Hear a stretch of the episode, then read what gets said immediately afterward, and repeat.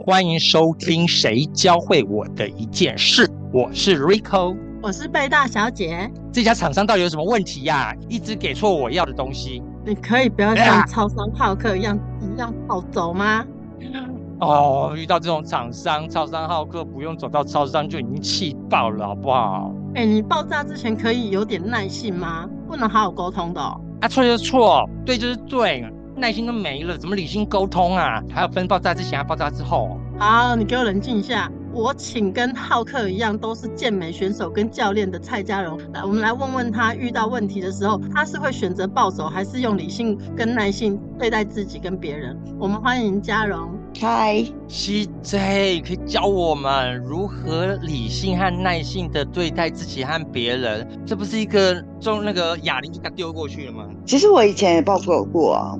那个前夫他对我其实没有太好，现在因为这样这件事情，我自己也学习到如何去理性的对待自己跟别人。假设现在有出现更好的人啊，他们是应该是非常有福气的。是什么样的契机你学到了这件事呢？其实，在我我的年轻的时候呢，我脾气并不是说非常的好。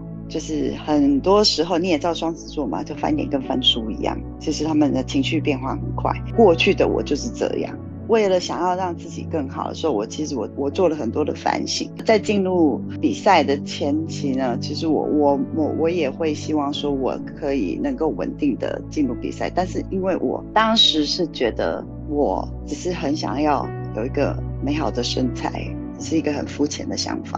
既然已经都这样了，那我们就把它练粗一点好了。而且再加上我自己有甲状腺的问题，所以基本上如果没有靠专业人士来教导我的话，我自己没有办法稳定的瘦下来。所以后来我就去找了教练。我就是一个很天马行空的想法，就是我去比个健美比赛好了。那我就开始找教练，因为这件事情让我可以接受教练的指导，然后稳定的让我自己。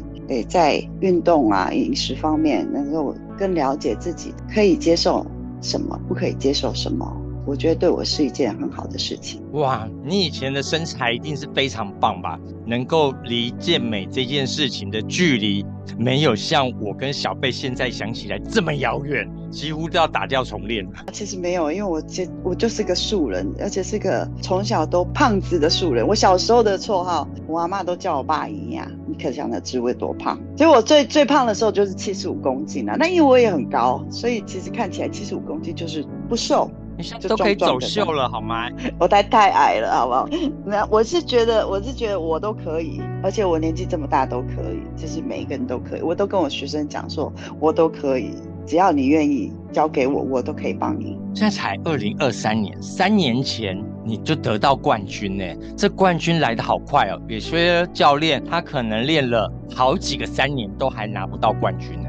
有一点点是个运气啊。当然，运气对运动员或者任何人或业务员都很需要。再像我自己，我也有一个不服输的个性。其实我真的人生有点就是想法太简单，就是我我就是单纯不想浪费钱。我能做的这件事情就是拼了命的去做。我就告诉我自己，我什么都没有了，我只剩下这件事情。如果我能把它完成，那我还有什么好怕的？其他我都没什么好怕的。这最困难的减肥这件事情能被我蔡家龙完成。我跟你讲，全世界没有什么东西可比这个更难的了。对，所以我就很努力的，不想任何一件事情，我就是把它做完就对了。最近啊，我听说啦，有个教练跟跟他的学生讲，那学生跑来跟我讲，他说啊，小时候胖的人呢，比较容易练肌肉。心想。那不是天助我也吗？我小时候就是 胖，胖了我妈妈都会叫我小时候绰号叫短口袋。你知道我有多胖吗？老师胖胖长大就会变成健身教练，这太励志了吧？刚开始有比赛的时候，因为我真正执行去比赛拿到冠军的时候是只有八个月。我真的是拼了命的，就像彭于晏讲的嘛，就是你人生就是，如果只能把一件事情做好的话，我们就把这件事情做到极致，这样子。然后那时候只有单纯的一个想法。带着我们了解一下那个九个月的生活是怎么过的。那九天我都觉得比当兵还辛苦哎，地狱般的日子吧。其实真的有点像地狱般的。当时我还在上班，我就是一般的上班族。我的上班时间是早上九点到下午五点嘛，因为生活规律。再加上我中午可以时间出来，我就把我的所有的 schedule 摊开来看，我可以我可以运动的时间就是早上六点到七点半，然后再来就是中午，再来就是晚上。所以我把我的 workout plan 就全部拿出来，然后我可以做什么？比如说我早上我就把我的重训做完，中午有氧，晚上有氧。我每天都过这样子的嘛，然后在晚上有氧完，再是再就是烤箱，所以这大概这九个月我都是每天就这样过做。后来中间有一个小插曲，就是我换了一个工作，最后的时候虽然没有做很久，但是我为了要把我的健身功课把它完成，所以我早上四点就起床。平常原本在之前上班的时候，我只要五点五点半起床就可以了，但是我换了工作，因为比较远，所以我我为了早上有运动，所以我就四点就起床。去健身，然后用最快的速度，因为我在健身的时候，我几乎都不跟人家聊天，也不跟人家打招呼，脸都很臭，所以健身房看到我就是说那个脸臭的又来了。起先你把人家美好的三餐时间全部拿掉了，变成运动。然后四点又要运动，你没有充足的睡眠，哪来那些体力呢？这是对的吗？哦，错错错，我下午不就是下班了吗？那我下班了之后直接冲健身房运动完之后我又回来，因为晚上只有有氧，有氧就最多一小时，你再加上烤箱也不过来两小时。其实我九点就睡了，所以我我侄子啊，每次到我家的时候就说二阿姨呢，然后他妈妈就说嘘，不要吵，二阿姨九点就睡着了。这个只是我们看到的表面现象哦，规律的生活，而且四点起来就开始运动了，然后九点就休息，让身体休息。这过程中每天这样子，在第几天的时候开始堆叠那种即将要放弃，或者是我不管了，我等一下就杀出去来个临时把费。可能第一天的时候还是非常的趾高气扬吧。对，一定有，一定有。这个过程是从前三个月，你会觉得说，我就是可以，我的决心非常够。当你饿肚子饿到一定的程度的时候，你就会觉得说，天哪，我好想吃东西哦。但我有一次也是这样子，就是已经你的欲望已经就是想吃额外的食物的欲望已经高涨。到已经你就无法控制，我就去拿一个巧克力来吃，就一吃真的停不下来，我就狂吃，吃到我觉得不行，我受不了，我我赶快出门，然后去有氧，我又走了两小时的阶梯，这样子，我为了把它消耗掉，所以我我们有暴食的状况。我们走过阶梯，看着那个数字，都会发现哦，已经气喘如牛了。可是呢，刚刚的那一杯柳橙汁的热量怎么都还没有消，更何况后面的牛排。因为这个状况其实因为有影响到我们的健美运动员的一些心态嘛，我们心里其实会需要很多的舒压，需要很多的调试。其实我这一场备赛比较呃比较轻松。因为我的饮食没有拉到很低，以往我们最低最低的时候，我吃过一天吃过八百卡的热量。八百卡就是我我只吃鲷鱼跟青菜。鲷鱼和青菜的分量呢？鲷鱼我一天大概是八百克。自助餐拿的那个鲷鱼只能拿三片还是五片？一片大概是我们在讲一百多克吧，所以两片大概接近快三百克。哦，那你一天只能吃八百的话，所以你一餐只能吃两片，一餐大概就是一一片半，所以我要把它分成三到四餐，然后剩下就是灌水。那是很多人的前菜的那一盘的八分之一而已。应该说八百卡，八百卡的热量是所有大家的早餐吃完就没了。住饭店的话，这才是我的第一盘呢，我后面还有三盘呢。没错，然后其实我们在这后段的时间呢，我我在备赛，如果饮食压到很低的话，又要做很多有氧，我常常都在阶梯机上崩溃。边走边哭，这样哭完之后还继续走，这样这种压力大到一个自己无法承受的时候，你会出现什么样的状况？哎，熬过就是的，就哭泣而已啊，就是就是需要休息。当然，你一定要把功课做完，然后隔天我就好好的休息，我就不做任何事情，躺在床上睡觉。那你自己跟自己心里喊话都怎么喊的？在备赛过程，我对我常常看《第一神拳》，《第一神拳》是是一个日本的动漫，然后它是讲一个拳击手从一个被欺负、被霸凌的一个学高中生，然后变成世界冠军这样子的一个。过程，所以它过程蛮像我们在备赛的，你要控制体重啊，你要有很多的高强度的训练啊，然后再加上你的身心需要做一些平衡啊，你才能控制得了在场的一些状况，然后或者是备赛过程中的一些身体的不适跟压力，这样我觉得还蛮值得推荐备赛的人去看。很多人健身之后会有一个健身成瘾的状况，为什么会喜欢这么看起来自虐又痛苦的事情啊？除了成果不错以外，有非常美好的体态过程呢？你喜欢健美的哪些原因？我们每天都在健身，如果我们其实这是一种习惯，如果我们今天没有去摸这些铁、撸这些铁，我们就会觉得不舒服。这个过程需要到六个月以后，你要天天稳定的去去健身房，你才会感觉到这样子的状态。我们当然也可以很轻松的，就是休息个一天两天。休息其实真的很重要，但是如果今天我们休息太久的话，我们反而会觉得不舒服。自己会觉得不舒服，不管是心理、生理都觉得不舒服。你已经建造好了这么样的你的肌肉量，但是你因为你休息了，因为你荒废了，可能它就掉了，掉了。你要重练，重练其实这个过程，我们应该是说，我们不想回去过去重练那个过程，那很痛苦。一想到再来一遍，天哪！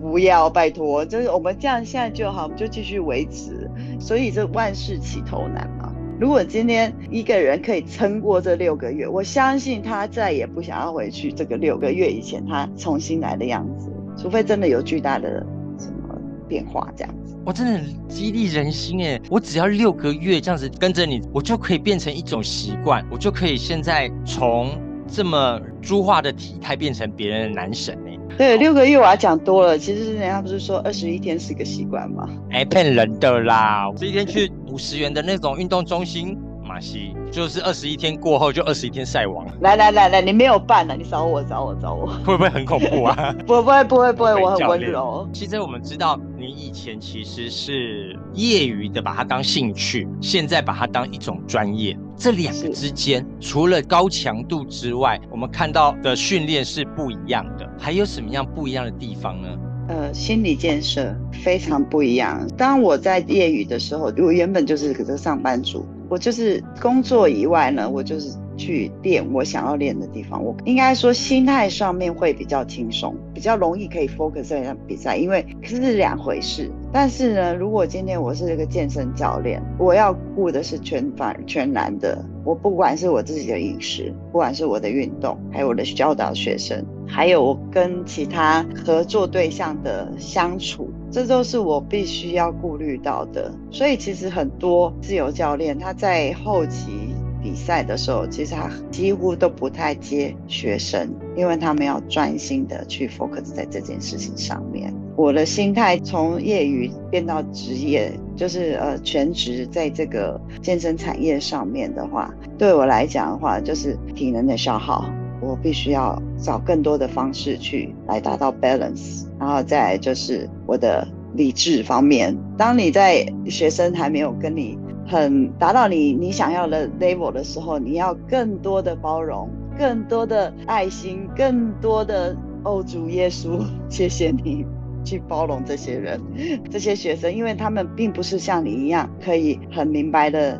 很快速的，或者像已经有健身习惯的人，很快速的去理解某一个肌肉群的活动，就是这时候你就要有更有耐心的去去指导他们。我觉得，因为这件事情上面的话，我我有利有弊，反而我对我的家人啊，可能会因为你过度的已经花费很多时间在其他人的身上的时候，你很容易就就出现。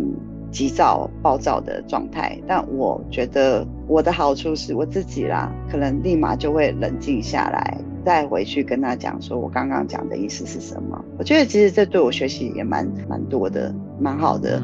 我虽然可以一秒断线，但是我可以一秒连起来。规律的运动其实最大的好处就是帮助自己有自律的生活，而这自律还包括饮食的控制、情绪的控制以及规律的这个生活作息，做了哪些饮食控制？在这个我们如果要变成业余也好，或者是像你一样从业余走上专业，你会推荐怎么样的饮食控制？真的要下定决心改变自己。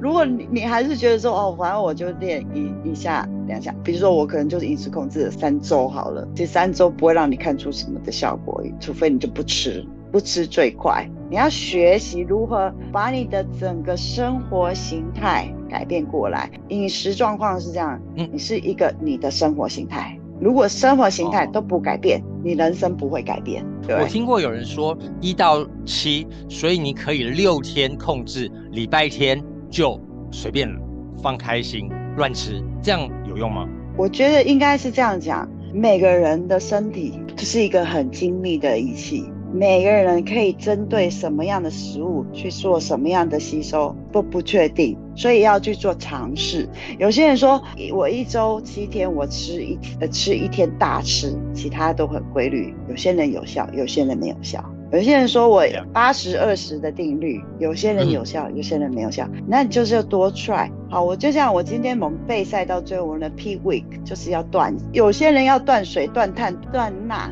但有些人不要，有些人就顺顺的过，就取决于在你之前做了些什么事情，取决你在之前你有没有稳定的让自己的体重接近你想要的目标。如果今天在做备赛过程没有稳定，就 up and down up and down 这样子不稳定状态下，有可能你到最后就要做极端的处理。所以我在说这个跟我们节食一样的道理，就是我们如果今天可以。把我们的生活现在稳定的改变下去的话，我们就会稳定的看到我们自己想要的样子。中间的过程要去 try，因为我们的身体每个人反应不同，过敏源也不同。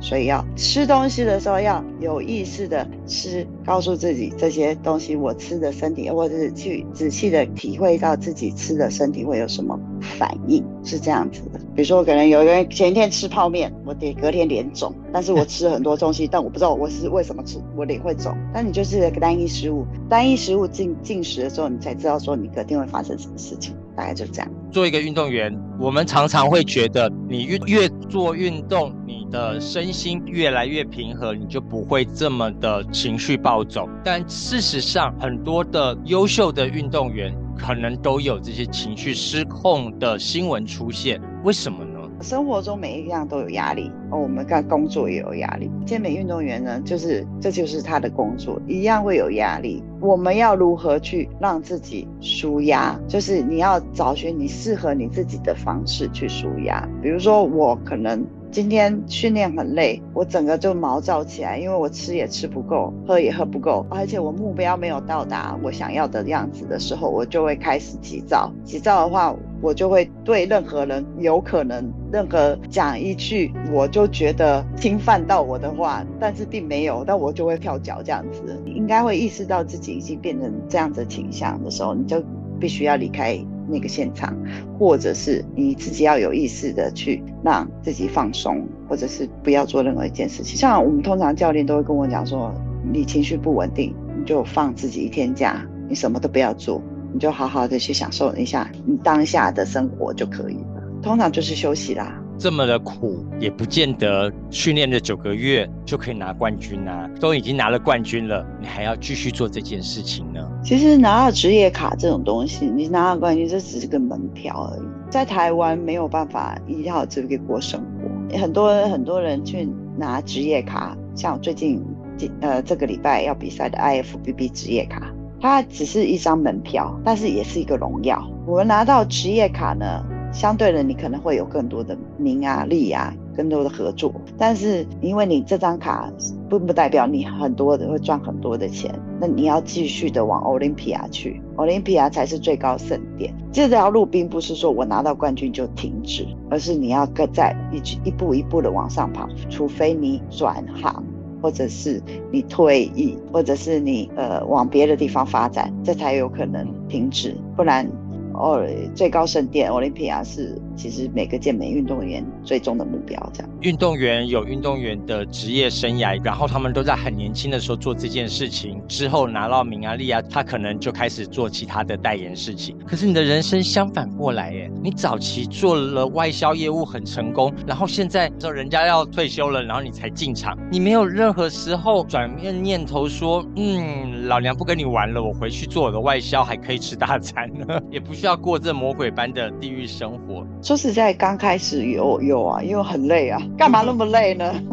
回去一个月吃好喝好，还可以睡饱饱，我还蛮享受在这个舞台上的感觉。当你站在舞台的时候，你觉得自己是最漂亮的。我自己感觉我在舞台上是我是目前唯一的，我就觉得很感到觉得很开心。当然了，因为我的年纪的问题啦，我也不可能一直永远的一直比下去。如果今天有机会，今年比完觉得我还可以，我就会继续比。等到有一天我觉得我真的不行了，我再我们再退役。这个是一般球龄每一个人都会遇到，所以我并不会排斥我有一天就将会退役，因为这个是必经过程。但我觉得我在这个过程当中，我我一本到五十几岁以后呢，我可以继续站在舞台上，我觉得这也是一个我人生的一个梦想。达成站在舞台上最爽的是那个站最高的那个冠军，好不好？如果我们站在那个亚军或者是那个铜牌的话，其实一点都不觉得我们美丽和帅啊，会用眼神杀死他，杀死他，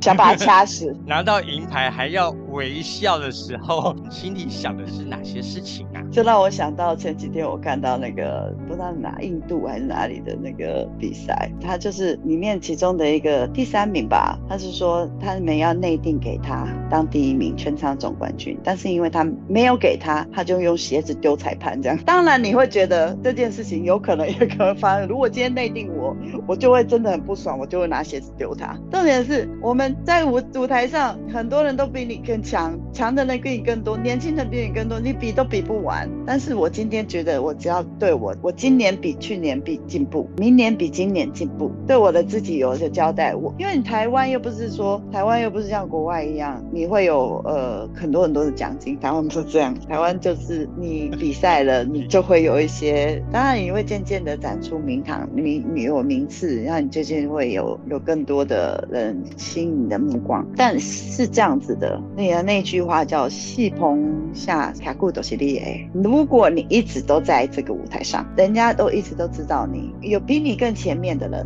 可能。他累了比你更快，你就有机会崭露头角。坚持到最后都是厉害。对对，这就是为什么我要说你要坚持，你为了你的梦想，你坚持到底，你有可能有一天会发光发热。退了就不是你的。那最后，女子健美这件事情教会你什么事呢？其实，在这个过程当中啊，我我觉得坚持让我更觉得。好险我有做这件事情，然后让我的我每一步想要走下去的时候的脚步更坚定。坚持我的饮食，坚持我的训练，我未来会有我想要的样子。每一次的结结果不一定是我可以接受的，但是但是如果继续下去的话，我相信我可以变成我更好的我自己啊。这个不在乎说我想要的呃目前的状态，而且最虚荣的就是我现在是每个人都觉得我的屁股跟陈小云很像，我就说为什么我明明就很年轻，但他们是想要形容说我的我的身材一看得出来就是个练家子，走到哪里就会有口哨声。以前我不会，以前在路上不会有人说哦你你你是。比赛的还是什么教练？现在走在路上就说：“哦，你是健美选手哈。” 我说：“有这么像吗？” 你会觉得谦虚，但是会觉得骄傲，就这样。那也是你苦过来的呢。对你不知道我吃多少苦。再来就是，我觉得后来我自己呢，在跟人之间的相处呢，还蛮开心的，就是因为我们这些在这备赛的过程当中呢，我我们必须要克制自己很多的欲望。那相对的，我们对人呢，就特别的有耐心。虽然我们也是会。暴走，就我刚刚讲说，我们会一秒断线，但是会一秒连起来，然后用理性的方式去对待这件事情。我自己不太会跟朋友，或者是或跟自己在意的人有很大的冲突。我就会通常会比较容易会替对方着想多一点，这样可能因为这个备赛让我学习如何用第三者的角度去对待这件事情。虽然自己常常在这其中，你有时候常常会把自己换位思考，然后比较多一点耐心去处理这件事情，或者是你。可以等。我常常跟朋友讲说，我很多事情都觉得计划赶不上变化，所以我就等待，等待它时间比较接近、时间比较明朗的时候，它就会比较接近你可能可以处理的样子。谢谢。节目的最后，我们一起来听可口可乐所带来的纸飞机，希望乘着纸飞机也能翱翔到你梦想的地方。だからまた似たような恋にときめきの風が吹いたらその気持ち折りたたんで怖がらずに飛ばしてこ